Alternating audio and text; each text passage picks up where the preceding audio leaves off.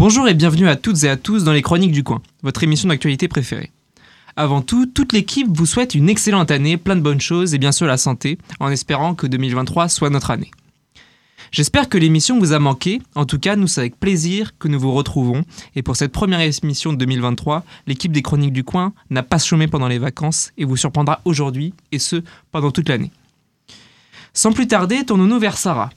Aujourd'hui, pour l'actualité économique, tu as choisi un sujet un peu touchy, non? Oui, on peut dire ça, oui. Déjà, bonne année à tous. Et je me suis dit que pour ma première chronique de 2023, j'allais sauter les pieds joints dans la soupe, puisque euh, j'ai décidé de faire une rentrée en force, comme le gouvernement d'Emmanuel Macron, euh, qui, malgré les protestations des Français, souhaite absolument faire passer sa réforme des retraites.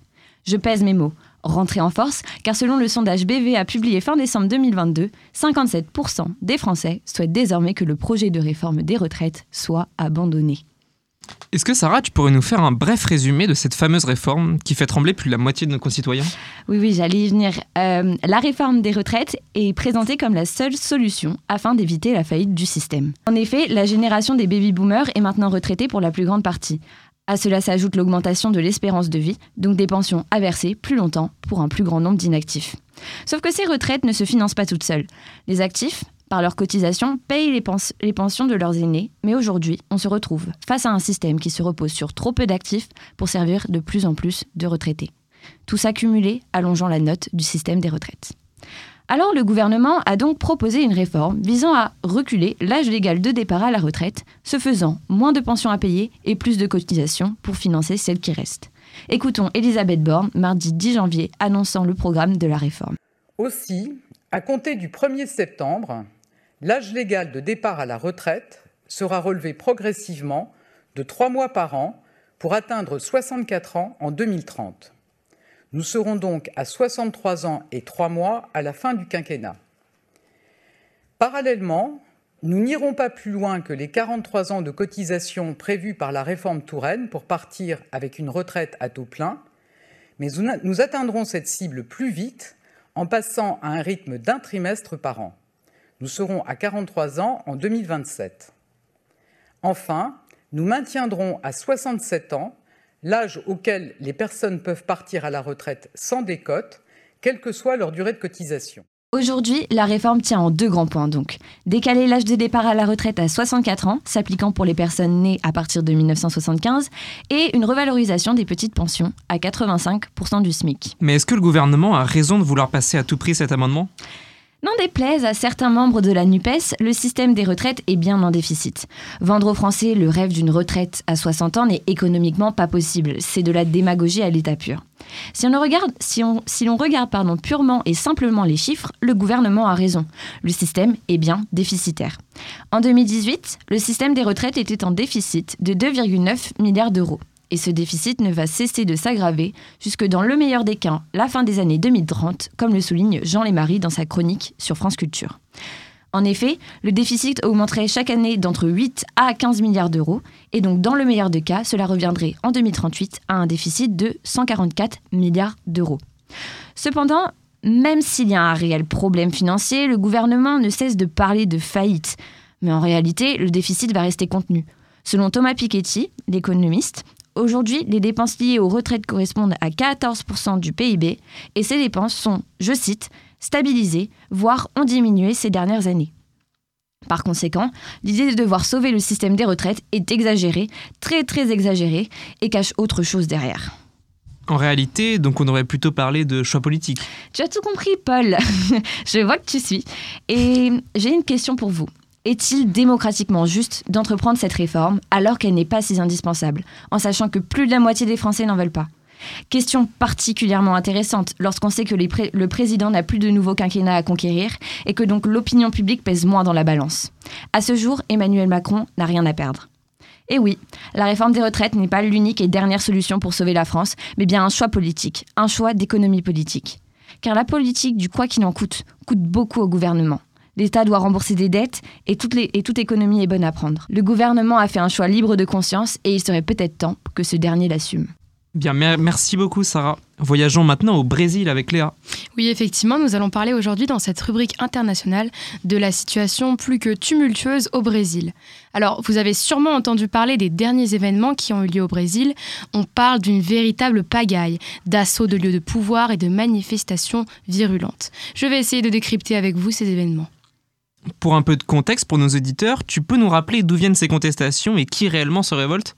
Oui, bien sûr. Alors, il faut remonter au 30 octobre dernier pour comprendre les événements actuels. En effet, le 30 octobre 2022, le deuxième tour de la 9e élection présidentielle depuis la promulgation de la Constitution de 1988 s'est tenu au Brésil. Et c'est Lula qui a été élu avec un peu moins de 51% des voix face au président sortant, Jair Bolsonaro.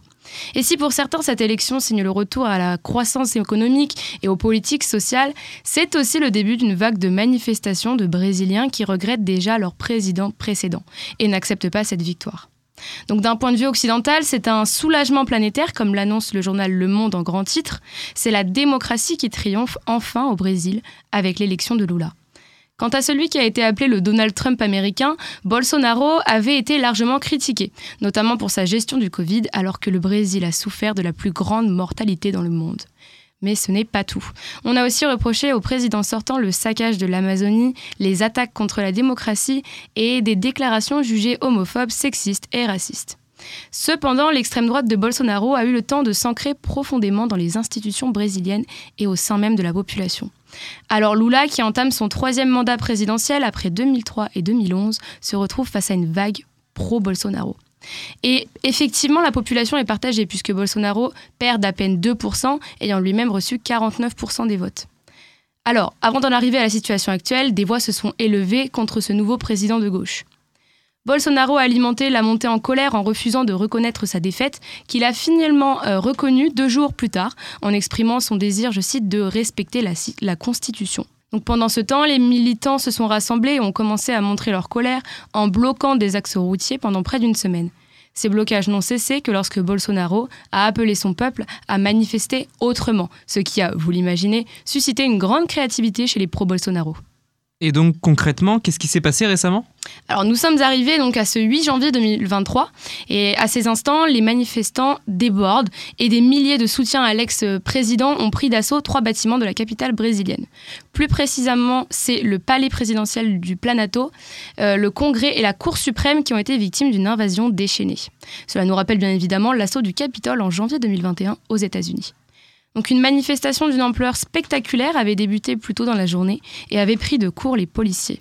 Venant de tout le Brésil et ayant voyagé parfois des heures en bus, les manifestants se sont regroupés et organisés pour cet assaut. De nombreux dégâts matériels ont été dénombrés, allant de destruction de vitres des bâtiments à détérioration des meubles et œuvres d'art qui y siégeaient. Donc la situation a retrouvé euh, plus ou moins son calme après que Lula ait ordonné l'intervention des forces armées dans la capitale. Nous restons informés sur la situation au Brésil. Merci beaucoup. Maintenant, passons dans le monde de la culture. Une grande figure de la mode nous a quittés. Tu peux nous en parler un peu plus, euh, Lola? Eh bien, le jeudi 29 décembre 2022, je me réveille de ma power nap de 15 minutes, comme chaque jour, et là, c'est le choc. Vivienne Westwood est décédée, morte. On ne la reverra donc plus jamais. Mais comment ça, je ne vais pas pouvoir m'acheter mon superbe collier de perles à 400 euros? Ah non, suis-je bête? Ouf, mes colliers chéris ne disparaissent pas avec elle. Mais qui est Vivienne Westwood? Et allez-vous pouvoir avoir votre collier?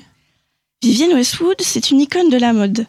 Une femme engagée et décalée. En gros, elle est née en Angleterre et c'est une artiste, la Vivienne. Donc elle tente une école de mode, mais ça lui plaît pas. Elle devient alors enseignante et tient en même temps une friperie avec son mari. Dans cette friperie, elle crée des t-shirts accusateurs contre la reine, la royauté et le système en général. À base de trous et de clous, ses créations sont provocatrices, elle veut faire passer un message via son art. Mais en fait, vous savez quoi? Mon collier, j'en veux plus, il ne véhicule pas de message, moi je veux être une femme engagée, alors non, je ne l'aurai pas, mon collier chéri. Mais comment, depuis sa petite friperie, elle devient l'icône que nous connaissons? C'est hyper simple. Vivienne, elle connaît du monde. Enfin, elle connaît juste les artistes du groupe Sex Pistols, un groupe de musique punk rock polémique de l'époque.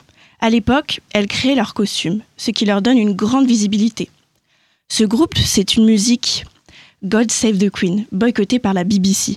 Pas besoin de donner plus de détails, vous avez saisi l'idée. Alors, On peut dire que la Vivienne, déjà à l'époque, elle surfe sur un bad buzz, et ça a fonctionné. Dans les années 60, aubaine pour elle, c'est l'époque d'un grand mouvement de revendication. C'est le Swinging London. Le mouvement punk s'empare alors des contestations, il est brut et agressif, et conteste la crise économique qui touche particulièrement la jeunesse populaire. Vivienne devient alors un symbole de ce mouvement et continue de revendiquer ses idées via son art et ses créations. Mais comment dans un mouvement punk assez, on pourrait dire, marginal, Vivienne est-elle devenue incontournable dans l'éclitisme, sphère de la mode? Là, on se dit, la Vivienne, elle est contre le système, non? Pourquoi on la retrouve sur des défilés comme tous les autres designers dans une industrie si dévastatrice qu'est la mode? Alors d'abord, elle devient connue grâce à son premier défilé, intitulé Pirate qui en réalité s'éloigne de son mouvement punk initial pour s'intégrer davantage au monde de la mode. C'est une collection colorée à base de baggy et de chemises façon pirate. Et ça plaît. En fait, Vivienne, elle ne veut pas rejeter totalement le système, elle veut l'améliorer pour les générations futures. On comprend alors pourquoi, dans un premier temps, elle s'y plie. Mais qu'est-ce que réellement changer le système pour elle alors? Dans les années 2000, Vivienne devient un porte-parole de la cause environnementale. Elle utilise alors sa notoriété et ses créations pour dénoncer la catastrophe climatique en cours. En collaboration avec Greenpeace et la PETA, elle s'engage de façon publique contre le capitalisme et la surconsommation. Son, son nouveau slogan devient alors Buy less, choose well. Mais beaucoup la trouvent hypocrite. Certains de ces vêtements sont fabriqués en Chine avec des matériaux peu nobles comme le polyester ou le PVC. D'autant qu'en dehors de la cause environnementale, Vivienne fait défiler des mannequins standards, c'est-à-dire des mannequins en sous-charge pondérale. La Vivienne n'a pas l'air très éveillée sur toutes les problématiques de la mode en fait. Mais bon, ça fait du bien d'entendre d'autres discours dans la mode, ça fait du bien de voir que la mode est un art d'expression et pas seulement d'esthétique, ça fait du bien que des causes aussi importantes soient mises en avant sur la scène, et ça fait du bien de voir des gens engagés tout simplement. Alors au revoir Vivienne et merci. Eh bien, c'est sur ces sages mots que nous faisons une petite pause musicale avec God Save the Queen des Sex Pistols.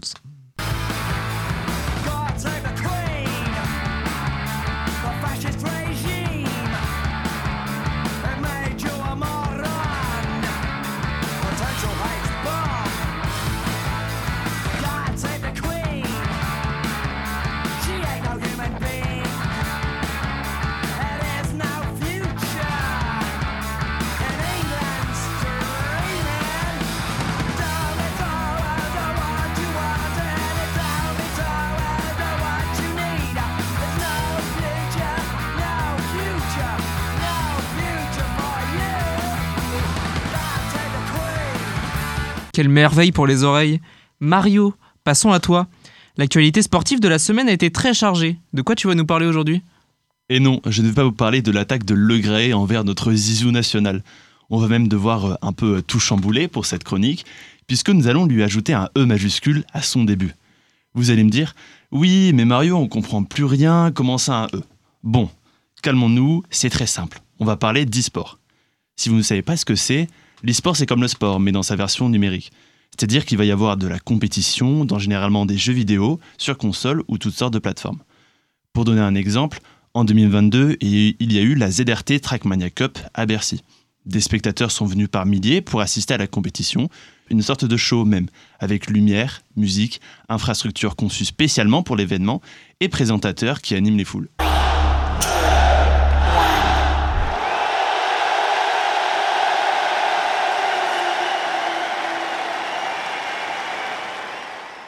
Dans cette ambiance électrique, 16 joueurs se sont affrontés sur le jeu Trackmania.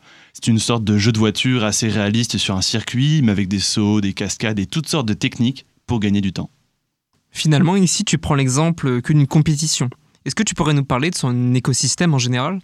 Évidemment.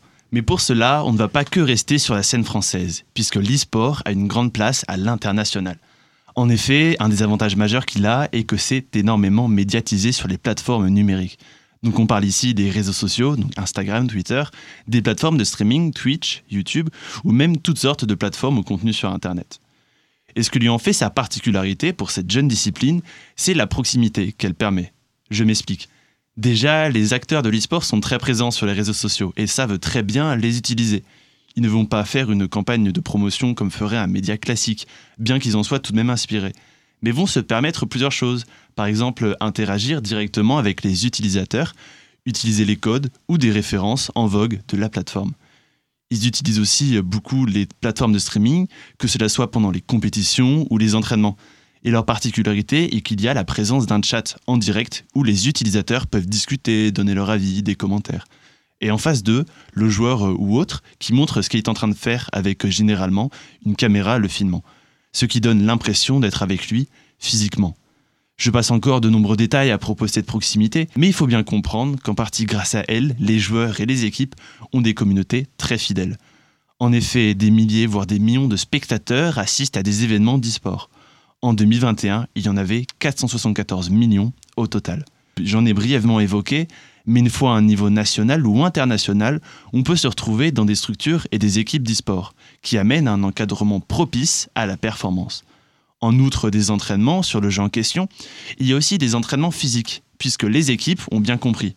Une alimentation et un corps sain est propice aux performances du cerveau, qui est presque l'élément phare pour leurs résultats.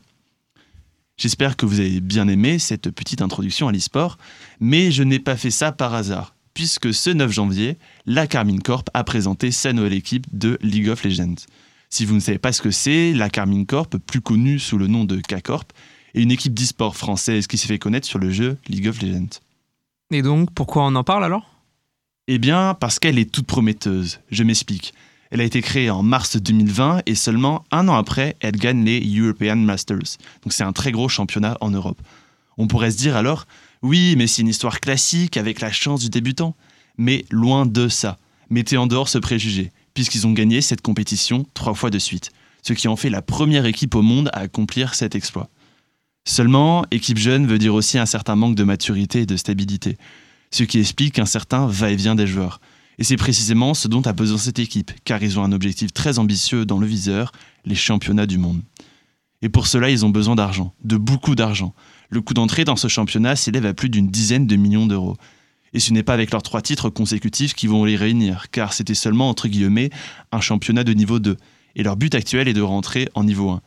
C'est comme si qu'on demandait à Zizou de devenir titulaire en Ligue des Champions alors qu'il était en train de jouer en Ligue 2 remplaçant. Bref, pour résumer, la CACORP doit gagner en stabilité pour ensuite gagner des championnats et avec l'argent récolté, essayer de décrocher une place en championnat du monde. Eh bien, on leur souhaite le meilleur et qu'on les retrouve au sommet en LEC au plus vite. Pour conclure cette émission, l'ENA va satisfaire tous nos gourmands.